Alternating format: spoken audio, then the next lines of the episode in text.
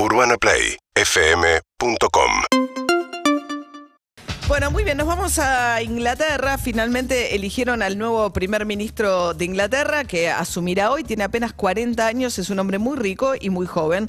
42 años, se llama Rishi Sunak. Y pero es una historia muy interesante también respecto de la discusión entre los conservadores de qué hacer con la economía en este contexto. Fue el hombre que en su momento, como ministro de Economía y Finanzas eh, del gobierno de Boris Johnson, eh, ideó las ayudas del Estado durante la pandemia. Bruno Binetti es licenciado en Relaciones Internacionales, estudia ahí en London School of Economics. ¿Cómo estás, Bruno? Buen día. ¿Qué tal, María? Buen día, ¿cómo están? Bien. Bueno, a ver, porque Binetti, eh, Binetti eh, Sunak había llegado, ¿no? Llega a este, a este puesto después de haber dicho públicamente que el, que el plan que este, intentó su predecesora, que duró tan poco, era muy irresponsable, ¿no? Es así, él había tenido ya la, la mayoría de los eh, diputados conservadores, lo preferían como líder a Liz Truss. Liz Truss termina ganando en una interna con los miembros del Partido Conservador que se vieron seducidos por esa promesa de Truss de volver al tacherismo, ¿no? Volver a las reformas drásticas, volver a eh, los recortes de impuestos, etcétera. Después de que ese proyecto implosionó en, en, en 50 días, Ahora el Partido Conservador vuelve a Sunak y un conservadurismo, por lo menos en materia económica, más tradicional, ¿no? De, eh, si bien es cierto, como decías, que tuvo un rol importante en la pandemia, me parece que su prioridad ahora es eh, recortar o, o, por lo menos hacer cuadrar las cuentas públicas y es el interlocutor ideal dentro del Partido Conservador para este nuevo actor que ha surgido en los últimos días, te diría, en el Reino Unido, que son los mercados, ¿no? Una presencia que en Argentina eh, estamos más acostumbrados, pero acá no se escuchaba mucho hablar de la necesidad de restaurar la confianza del mercado. Y esa me parece que es la principal misión de Sunak. Claro, que viene, ¿no? Él viene de trabajar en Goldman Sachs, justamente, ¿no? Que es uno de estos este, fondos de inversión este, más importantes del mundo y es multimillonario, él personalmente.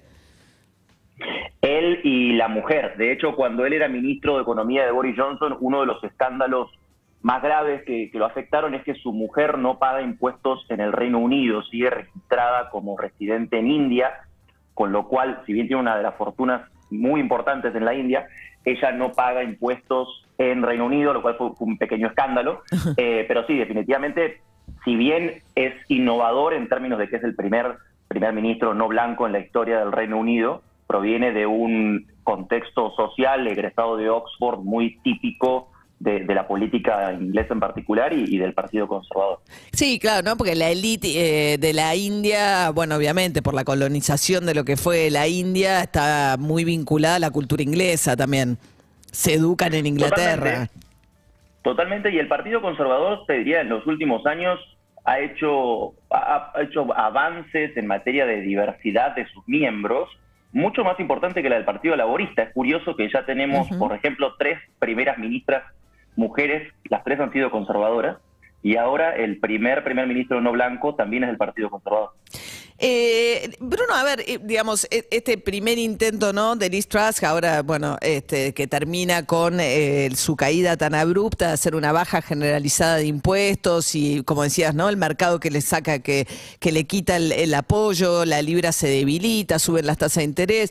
Ahora, todo este contexto de Inglaterra, un poco a la deriva dentro de lo que es el Reino Unido, ¿cómo impactó la salida de la Unión Europea? O sea, ¿esto tiene que ver con una economía también golpeada por la salida de la Unión Europea? Sí, es parte del contexto. No diría que, el Brexit fue es, directamente responsable, porque hay muchas economías europeas que siguen en la Unión y que también tienen problemas, ¿no? La inflación del 10% anual, que, para estos países es bastante traumático, eh, un crecimiento económico bastante débil, cuentas públicas muy castigadas después del COVID. Eh, estas son cosas que, que son comunes fuera o dentro de la Unión Europea. Lo que sí afectó, me parece, es que el Brexit sacó algunas eh, como, como salvaguardas que tenía la economía, por ejemplo, en materia de comercio. El comercio eh, ha bajado, por supuesto, con la Unión Europea ha bajado bastante. Eh, y, la sensación es que, aparte en la élite británica y de, del Partido Conservador, de encontrarle un sentido a esto del Brexit, ¿no? Y ese fue el intento de Truss. eh, el intento de decir, bueno, ahora que estamos fuera de la Unión Europea, que ya no tenemos esos límites, podemos desatar, digamos, nuestra economía, bajar impuestos, desregular y vamos a crecer. Y esa promesa no se está cumpliendo, cada vez está más difícil cumplirla. Y eso creo que es una crisis de legitimidad de, al final, ¿para qué se hizo el Brexit? Ah, ok. Súper interesante. Bueno, Bruno Vinetti, licenciado en Relaciones Internacionales, está estudiando allí en Londres hace tres años. Gracias, eh, que tengas buen día. Buen día, gracias a ustedes. Hasta luego. 6 y 52 de esta mañana, que como les dije, tiene 18 grados 1, vamos a una máxima de 26 grados. Síguenos en Instagram y Twitter. Arroba Urbana Play FM.